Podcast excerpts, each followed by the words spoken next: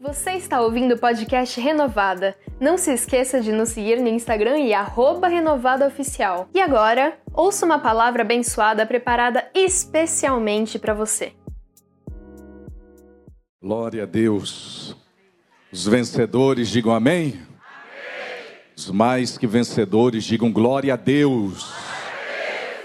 Os milionários digam aleluia pela fé. Olha para o irmão do lado e fala: Você é a cara da riqueza, meu irmão.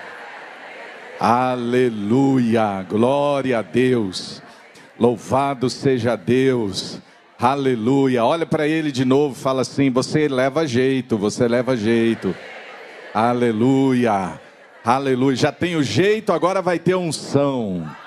Amém, aleluia. Sempre teve o jeito e agora vai ter unção para ser uma pessoa próspera em nome de Jesus.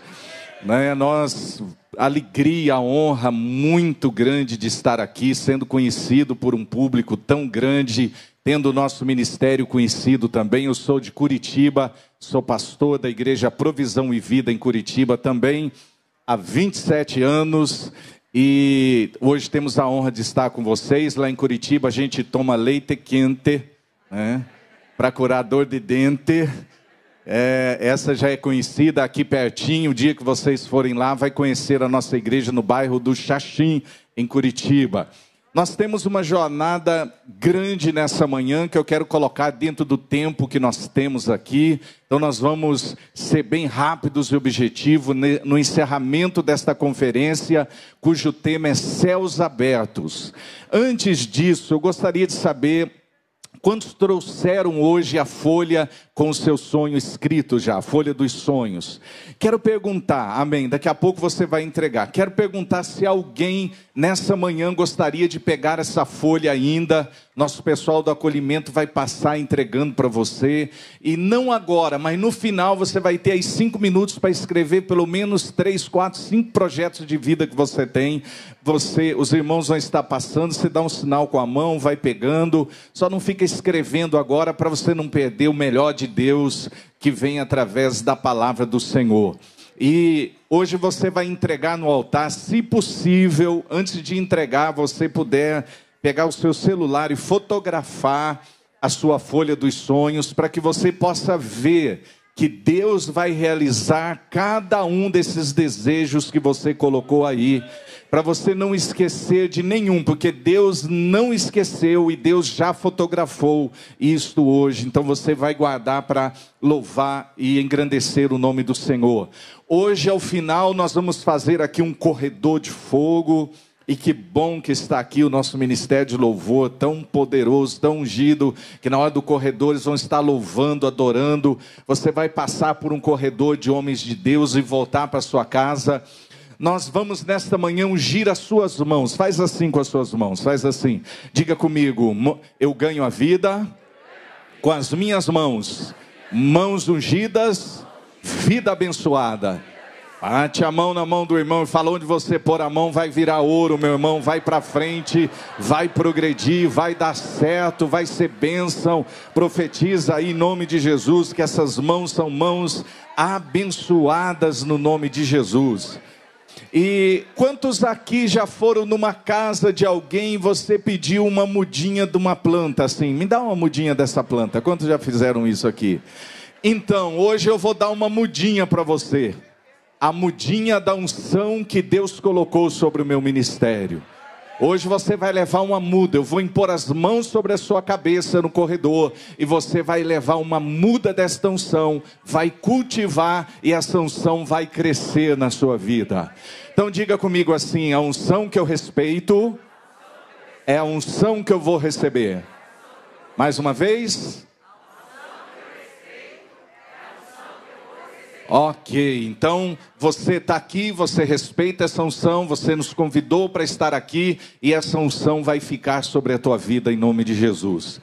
É, lá na saída, enquanto os irmãos aí entregam as folhas, eu tenho ainda alguns dos meus três livros. Eu tenho vários livros escritos, devo ter uns dez, e eu trouxe três para vocês. Esse aqui, o Fator Ovelha Sadia um livro para você aprender a lidar com gente. Se você quer prosperar na vida, você tem que ser especialista em gente. Você quer continuar casado, você tem que ser especialista em gente. Você quiser ter filhos abençoados, tem que ser especialista em gente. Eu tenho aqui um livro para a área emocional, área afetiva, como superar a carência afetiva e a dependência emocional. Se você tem as emoções equilibradas, você vai ser abençoado e você vai manter a bênção, porque muita gente perde a bênção porque suas emoções estão desreguladas, descompensadas. Isso faz parte da prosperidade. Quantos amam a sua família? Diga amém. Então diga comigo, eu farei tudo pela salvação da minha família. Diga comigo, minha família é o meu maior tesouro. Então, esse livro são princípios de família muito importantes. Se você pode ser o homem mais rico do mundo, se você não tiver a sua família bem, você não será pleno, não será completo. Esses dias eu estava é, conversando com os dos homens, dono de construtora mais ricos do Brasil, numa numa cidade cujo metro quadrado é o mais caro do Brasil, todos os grandes arranha-céus ele construiu, um homem muito rico, mas ele estava dizendo: Eu não sou pleno, porque o meu único filho, ele é uma pessoa com muitos problemas, com muitos e muitos problemas. Então, invista na sua família, para que você seja uma pessoa próspera, porque prosperidade não é só dinheiro. Prosperidade é bênção de Deus em todas as áreas da sua vida. Não adianta você ter tanto, tanto, tanto dinheiro e poder comprar uma cama Kings, King, como é que fala? King, é? Uma cama gigantesca, caríssima, tem cama de 50, de 100 mil, e você compra uma cama, mas não tem sono para dormir não tem paz para dormir naquela cama. Não adianta nada você ter dinheiro, dinheiro, dinheiro, dinheiro, você comprar uma mesa linda, ter uma cozinha linda e você senta e não tem paz ao redor da mesa, não tem saúde para comer a comida que está na geladeira. Então, é isso que eu quero dizer: prosperidade é dinheiro, mas é bênção em todas as áreas da sua vida. Amém? Então, essa é a prosperidade que eu estou ministrando para você nesses dias. E esses livros têm só um kit de sobra, né, com esse pacotinho bonito, mas eu pedi que fizesse um kit dos que tem avulso. Você pode adquirir, vai ser bênção para a sua vida, em nome de Jesus. Vamos correr aqui na palavra. É, eu gostaria, nesta manhã, de falar com você. Deixa eu explicar o que eu falei é, no primeiro dia. Nós falamos sobre o princípio de janelas abertas nos céus, que são caminhos, tempos, oportunidades, portais que ligam o céu até a pessoa num determinado momento, e aquele determinado momento é quando começa a acontecer coisas tremendas na vida da pessoa, que ela nem sabe explicar porque aquilo está acontecendo. Então, nós falamos sobre o princípio de céus abertos. Nós temos duas chaves para abrir as janelas dos céus, que é a chave do dar e da oração. Então faz assim, vamos fazer o gesto. Fala comigo. A oração e o dar abrem as janelas dos céus. Vamos lá? Prega isso para o irmão da direita. Prega isso para o irmão da direita. Nós aprendemos isso. Vamos fazer outra coisa agora. Fala, começar pequeno, pensando grande.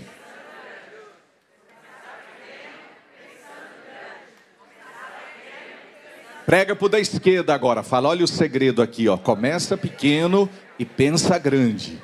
Aleluia. Nosso Deus é um Deus de ão. Casarão, carrão, unção, libertação, multiplicação, dinheirão.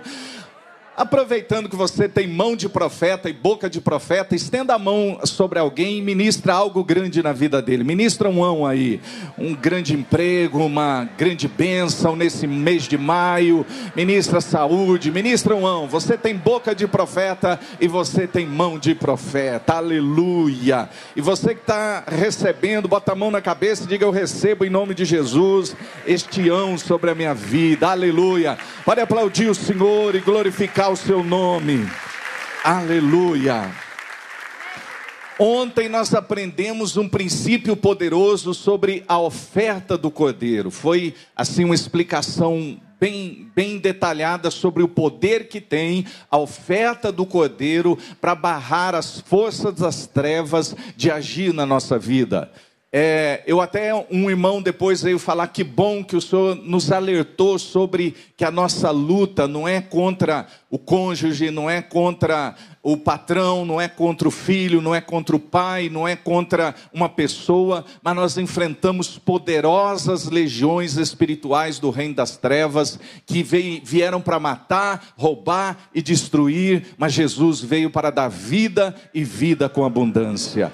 A Bíblia diz: Para isto se manifestou o Filho de Deus, para desfazer as obras do diabo.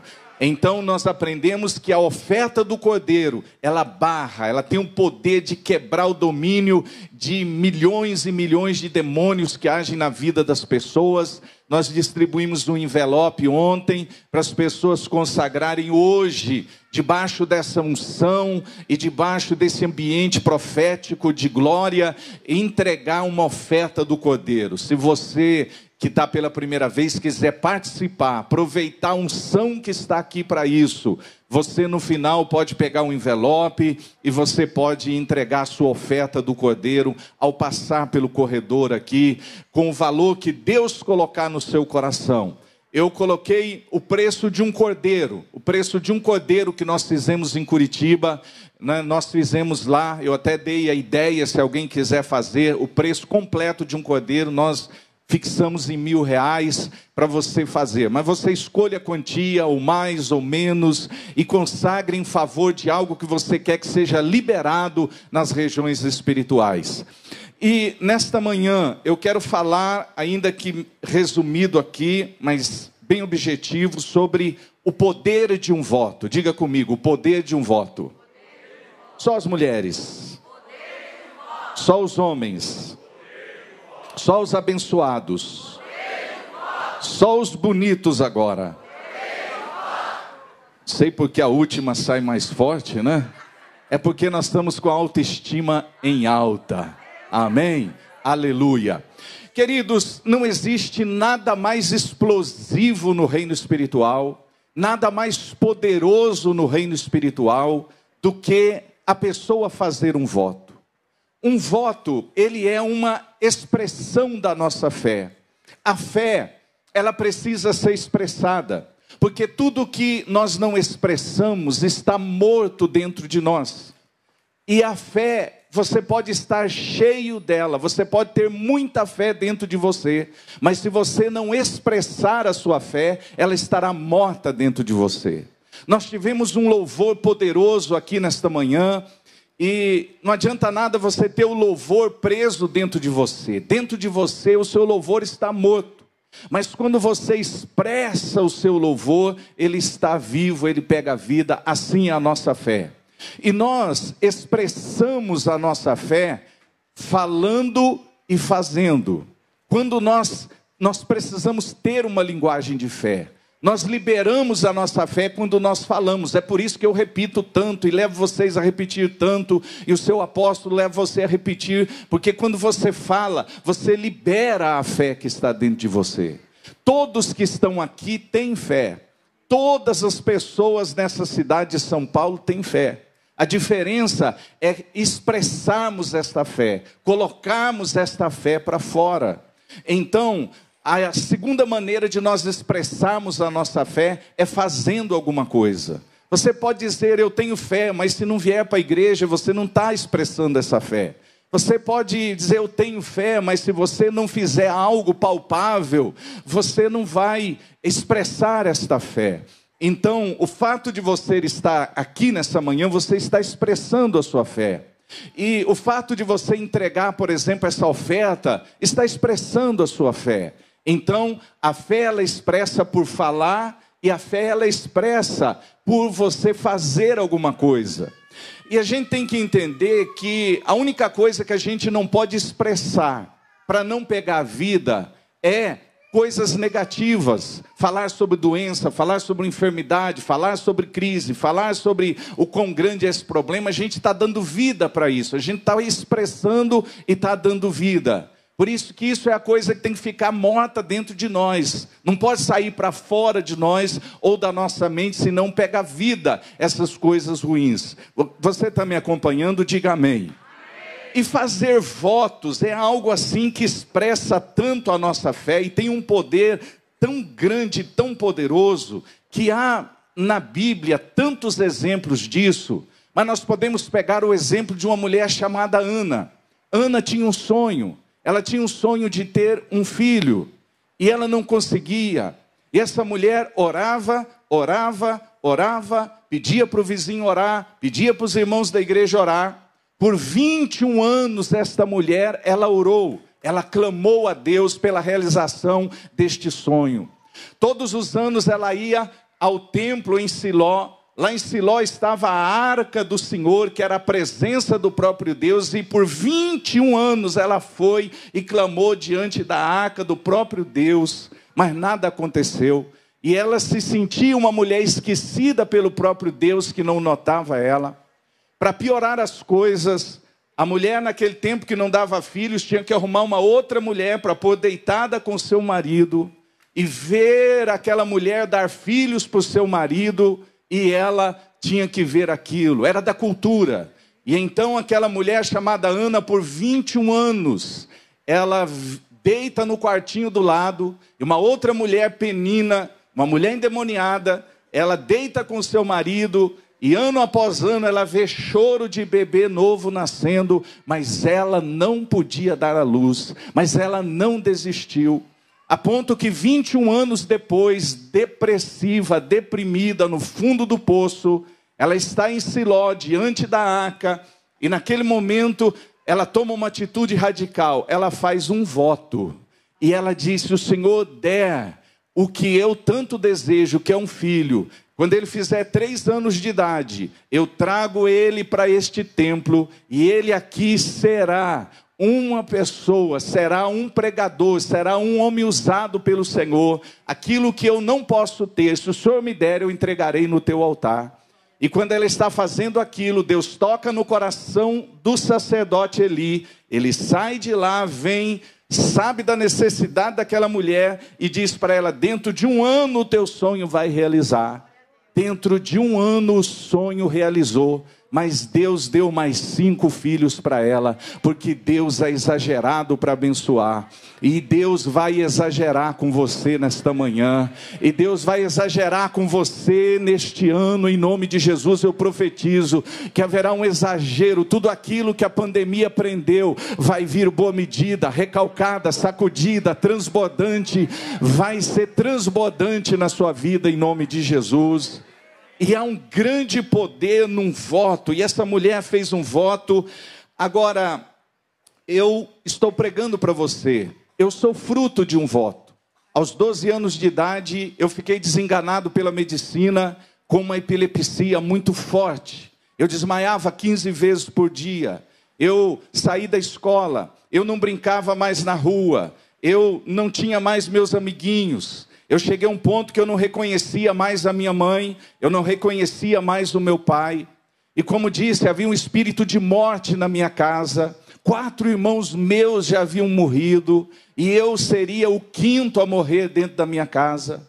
Havia um espírito de miséria, porque meu pai foi o homem mais rico de uma cidade um empresário muito rico e ele havia perdido tudo. Nós estávamos pobres, nós estávamos com a morte dentro de casa e nós estávamos vivendo a doença. E nesse período, minha mãe, desenganada pela medicina, com uma sonda médica na sua bexiga, também condenada à morte, e veio para casa para cuidar de mim, porque eu estava também naquela situação. E ela chegou diante do psiquiatra dois anos depois a base de comital, gardenal, todo remédio para controlar aqueles ataques. E o médico disse para ela: ele vai ter mais um, mais dois, mais três e vai morrer. Interna ele e depois você vai enterrar. E naquele dia minha mãe chegou em casa, dobrou o joelho E ela disse: Deus, se o Senhor curar o meu filho, ele não será mais meu filho, mas será um pregador da tua palavra. E ela fez isso. Pode aplaudir o Senhor e glorificar o seu nome. Ela, como uma Ana, fez um voto ao Senhor. 40 dias depois, 40 orações dela, fazendo esse voto depois, um dia eu levanto e disse: Mãe, eu estou com fome. Mãe, eu quero ir para a escola. Mãe, eu quero brincar na rua. Cadê minha bola? Cadê meus cadernos? E a minha mãe, tão sofrida, disse assim: Deus, o senhor vai levar mesmo o meu filho. Ele está despedindo de mim. Ele acordou como se não tivesse nada. Tadinha, tinha perdido tanto filho, passado por tanta tragédia, que ela pensava que também eu estava despedindo dela, mas eu não estava despedindo dela. Foram as mãos do Deus Todo-Poderoso, Jeová Rafa, o Senhor que cura, que naquela noite veio e me curou para a glória de Deus.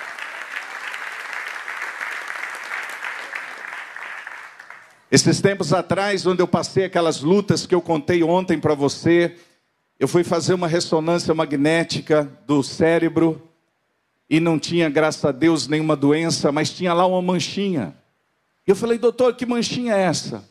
Ele disse, Cristiano, isso deve ser algo que na sua infância começou no seu cérebro, mas não foi para frente, está cristalizado. Deus cura e Deus deixa o sinal da sua cura. Se alguém aqui doente nessa manhã, Jeová Rafa, o médico dos médicos, está neste lugar e ele está aqui para te curar em nome de Jesus. Aleluia. Há uma unção de cura neste lugar. Minha mãe estava desenganada pela medicina, com sondas, dormindo ao lado do meu pai depois da minha cura. E ela vê um clarão no quarto e ela vê que três seres angelicais entram e fala: Fique calmo, Elsa. Nós ouvimos a oração desta família e nós viemos aqui para te curar. E você vai ser operada agora. Quando você acordar de manhã, arranca tudo isso e tira uma semana de descanso e vai para a vida, porque você vai estar curada. Ela levantou de manhã, depois arrancou tudo aquilo. Meu pai acordou e falou: Você está louca, você vai morrer, você não pode fazer isso. Ela disse: Deus enviou seus anjos e me operou, eu estou curada para a glória de Deus.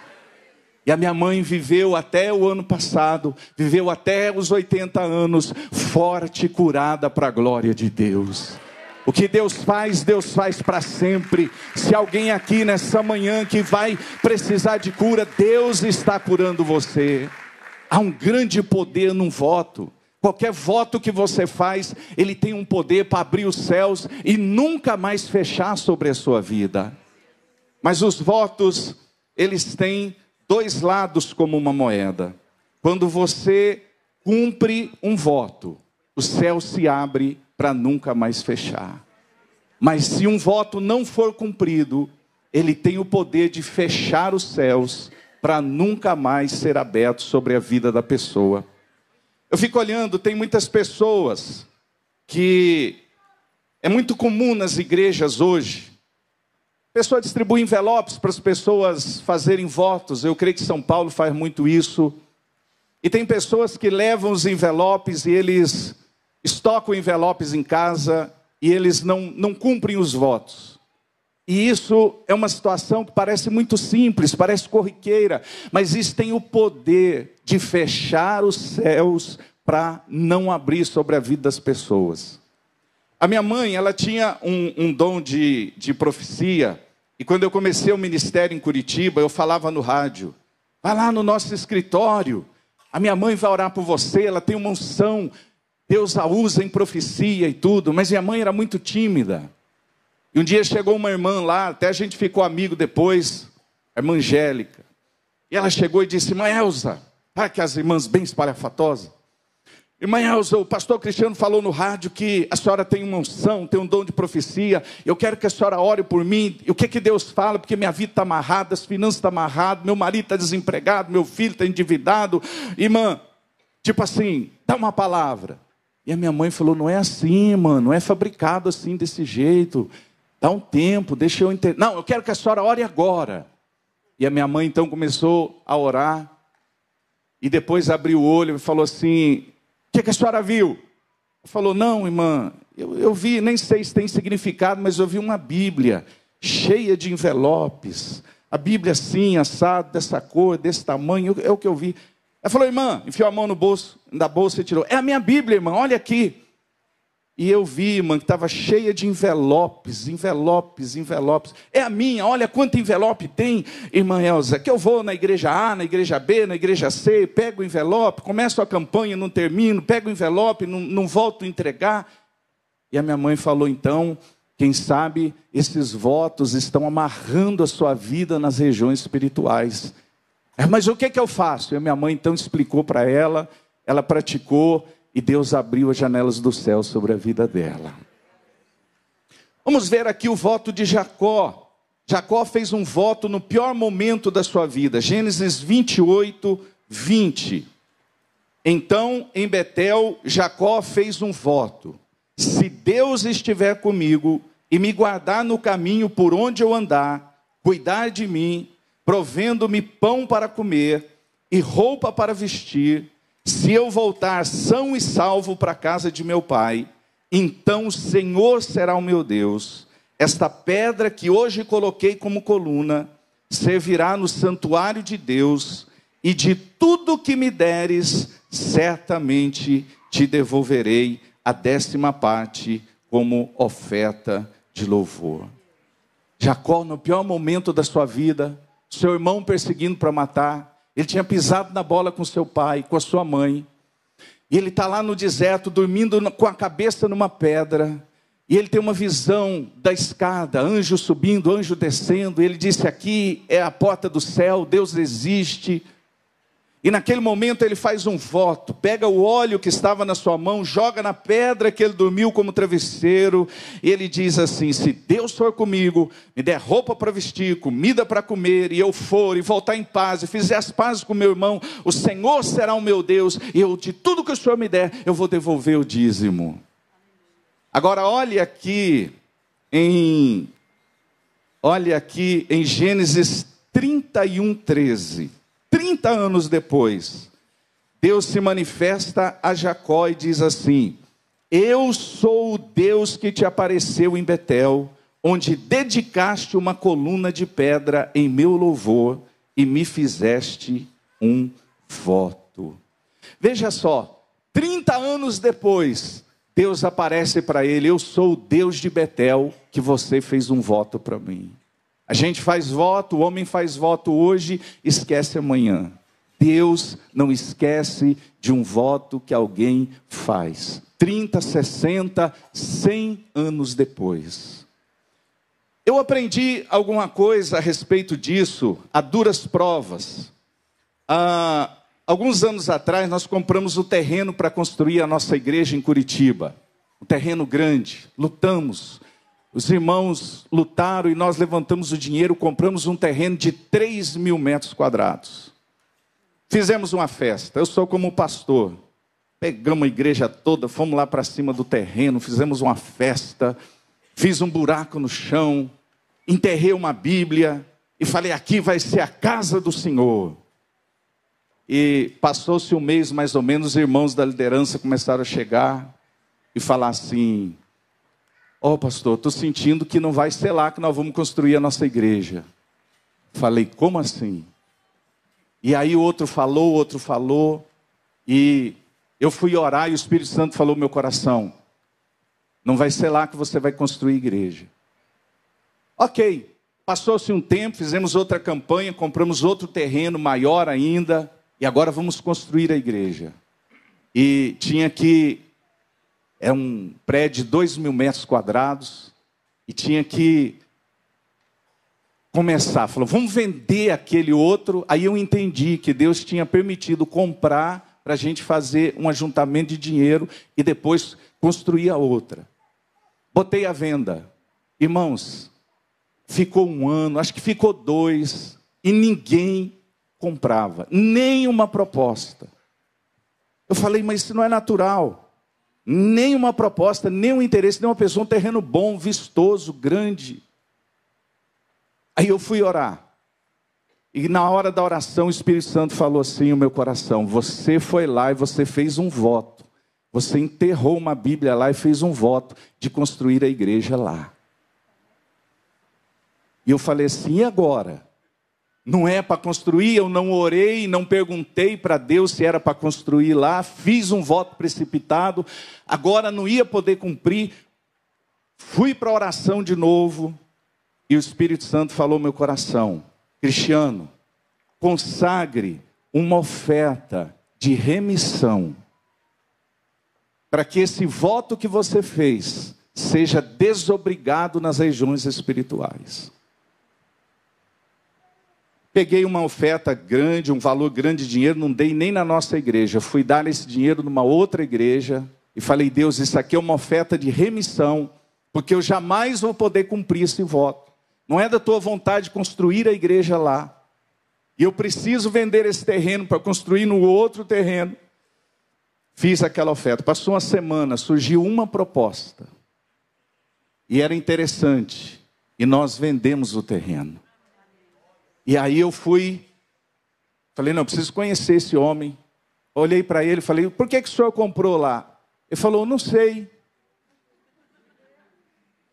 Falei, mas o senhor comprou sem saber por quê? Não, passei em frente, deu vontade de comprar.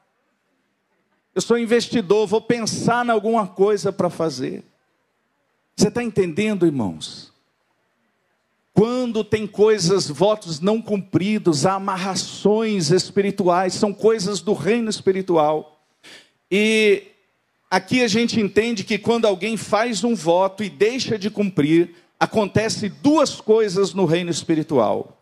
A pessoa dá direito legal para o reino das trevas amarrar sua vida, e Deus, por causa da sua palavra, não pode fazer nada em favor dessa pessoa. Olha o que diz aqui a palavra de Deus em Deuteronômio 23, 22. Quando fizeres uma promessa ao Senhor teu Deus, não tardes em cumpri-la, pois o Senhor exige que um voto seja cumprido, e é pecado deixar de realizar aquilo que se prometeu a ele. Sendo assim, se te abstens de promessas e votos, não haverá como seres culpado desse pecado Contudo, fazei todo o empenho para cumprires tudo o que teus lábios prometerem, considerando que com a tua própria boca ofereceste voluntariamente a tua palavra e teu voto a Deus. Quando a Deus fizeres algum voto, não tardes em cumpri-lo. Diga comigo, não tardes. Fala de novo. Eu paguei um preço alto para aprender isso também. Alguns anos atrás, Deus tocou no meu coração para dar um carro para um obreiro da igreja. Eu cheguei para minha esposa, falei: Deus tocou para dar um carro para o obreiro tal. E ela falou: Claro, pode dar sim, vamos dar. Eu falei: Eu vou fazer uma conferência e eu vou voltar, e depois da conferência eu vou dar. Ela falou: Cristiano, Cristiano, entrega logo esse carro. Eu falei assim: Eu é que sei. Você vai precisar de um carro aí, então, quando eu voltar, eu dou o carro. Eu fui, viajei, um outro obreiro emprestou o carro para fazer uma visita, e a primeira visita que ele fez foi a um poste. Foi quase o dinheiro do carro todo para consertar o carro. E eu aprendi uma coisa: quando Deus te pede uma coisa, faça rápido. Quando você fizer um voto, cumpra rápido. E eu entendi também que esse é o princípio do dízimo. Quando a gente entrega o dízimo no altar, ele vira bênção na nossa vida, as janelas do céu se abrem sobre a nossa vida. Mas quando nós retemos o dízimo por muito tempo na nossa mão, ele vira doença, enfermidade, maldição. Eu aprendi isso também, porque o dízimo é um voto que nós fizemos para entregar ao Senhor. E quando uma pessoa faz um voto, duas coisas acontecem. Deus não esquece e Deus vai pedir que você cumpra esse voto. E a Bíblia diz que certamente haverá pecado em ti, e o Senhor requererá de ti. Então isso significa que se você ou eu fizemos um voto de dar uma oferta numa determinada campanha e não entregou, fez o voto de ser um dizimista e não cumpriu, as coisas começaram a degringolar, a casa começou a cair, e você está vendo o estrago e às vezes não sabe explicar por quê. E quando a casa está caindo, a gente precisa entender que pode ser Deus requerendo o cumprimento de algum voto que nós fizemos e não conseguimos cumprir. Salmo 66, 14 diz assim: Votos que meus lábios proferiram e minha boca pronunciou na minha angústia. Nos momentos de angústia é que nós acostumamos fazer votos. E quem não cumpre votos, a Bíblia diz que está em pecados. E eu não me lembro de nenhuma vez na minha vida, eu antes de uma santa ceia, pedir perdão por não ter cumprido um voto. A gente acha que isso não é pecado, mas a Bíblia diz que é pecado, e pecado amarra a vida no reino espiritual. E talvez a sua vida esteja amarrada há muitos anos, e você está perguntando, por que, Senhor? Então é hora da gente pensar. Provérbios 20, 25 diz assim: Cuidado, é uma cilada consagrar algo como santo, mediante uma declaração irrefletida, e só mais tarde pensar nas consequências do voto feito. Eu me lembro que o meu pai me levou um dia numa igreja e me entregou para um pastor e disse assim: Pastor, faça do meu filho um pastor. E eu fui trabalhar na igreja, eu morava na igreja, eu dormia na igreja, eu dormia embaixo de uma escada, a gente comia ovo a semana inteira que os irmãos davam. Era ovo mole, ovo duro, ovo cru, ovo frito, ovo assado. De noite a gente dormia e tinha uma overdose de ovo. E a gente sonhava com um ovo gigante correndo atrás da gente. E tinha um obreiro comigo, eu falava, sonhei com um ovo gigante correndo atrás de nós, falando, se preocupem não, fim de semana a picanha vai correr atrás de nós. E eu fui trabalhar e eu trabalhava a semana inteira na igreja, e eu não via a hora de chegar em casa e chegar para o meu pai e minha mãe contar que Deus estava me usando para expulsar demônio, para curar doente, para falar no rádio e tudo. E um dia eu cheguei, meu pai estava no portão com o dono da casa, e o dono da casa estava estava mesmo passando uma lição nele: o senhor está com o aluguel atrasado, o senhor é desonesto, o senhor tem que pagar. Meu pai, que foi um homem milionário, agora ele era um homem honrado e ele estava atrasando o aluguel. E eu olhei para ele e eu disse assim: Pai, eu vou só os domingos na igreja, eu vou trabalhar e nós vamos pagar esse aluguel. O senhor não precisa ser, passar vergonha desse jeito. E meu pai, com o jeitão dele, olhou assim e falou: Cristiano, você volta para a igreja, vai trabalhar, porque a vida é assim, a gente tem altos e baixos, mas eu fiz um voto a Deus e eu vou cumprir esse voto. Você é do Senhor. E meu pai cumpriu o voto. E meu pai também morreu ano passado, mas morreu próspero para a glória de Deus. Aleluia! O céu se abre sobre as pessoas que eles cumprem os seus votos.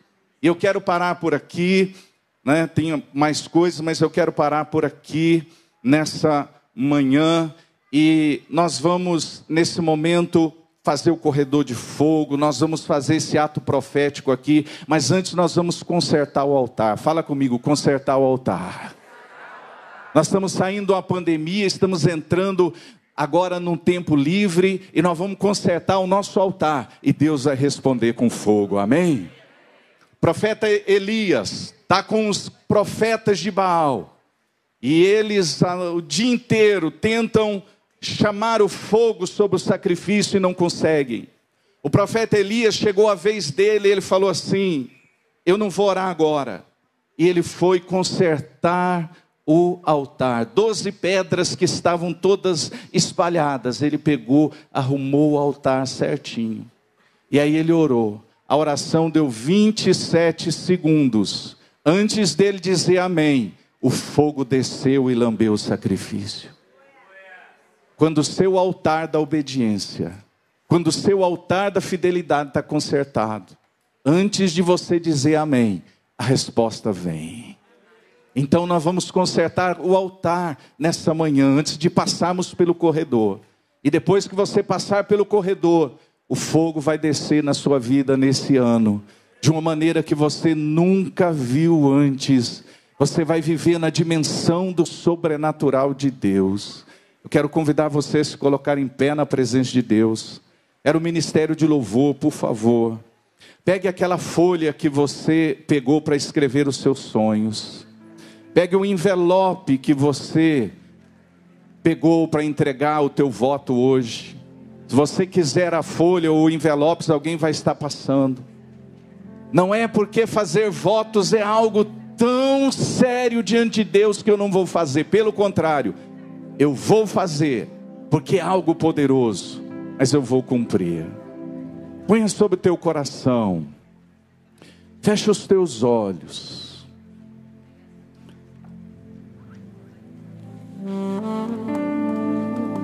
Consulte o seu coração. Em que que eu preciso consertar o meu altar nessa manhã? Meu altar da família. No que que eu preciso consertar? Meu altar ministerial, o que eu preciso consertar? Meu altar profissional, o que eu preciso consertar? Meu altar da obediência, o que que eu preciso consertar? Votos que eu fiz que talvez não cumpri. Você diz, Cristiano, eu fiz votos. Preste bem atenção nisso que eu vou falar. Cristiano, eu fiz votos que eu, não conseguirei cumprir esses votos. E agora? Igual o meu terreno. Eu aprendi esse princípio. Se você quiser fazer, separe uma oferta de remissão. Diga comigo, oferta de remissão. Fala de novo. Mais uma vez. Separe uma oferta de remissão, não precisa nem ser hoje. E essa oferta você chegue para o seu pastor depois. Explique para ele, diga assim, pastor, eu fiz votos que eu não consegui, jamais conseguirei cumprir. E eu estou entregando esta oferta de remissão. Quero que o Senhor ore para que no reino espiritual eu seja desobrigado disso. E você vai ver como as coisas vão andar depois. Eu tive essa experiência. Agora, se você pode cumprir, pode renovar o teu voto, renove hoje. Você fez um voto de seguir a Deus. Você recebeu Ele como seu Salvador, chorando ou dando risada, caindo ou levantando, cumpra este voto, porque aquele que perseverar ao fim será salvo. Esperamos que você tenha gostado da ministração. E agora, um segredinho. Todas as palavras que você ouve aqui estão disponíveis com vídeo no nosso canal do YouTube. Só pesquisar Igreja Metodista Renovada que você já nos encontra. Deus te abençoe e te esperamos no nosso próximo podcast.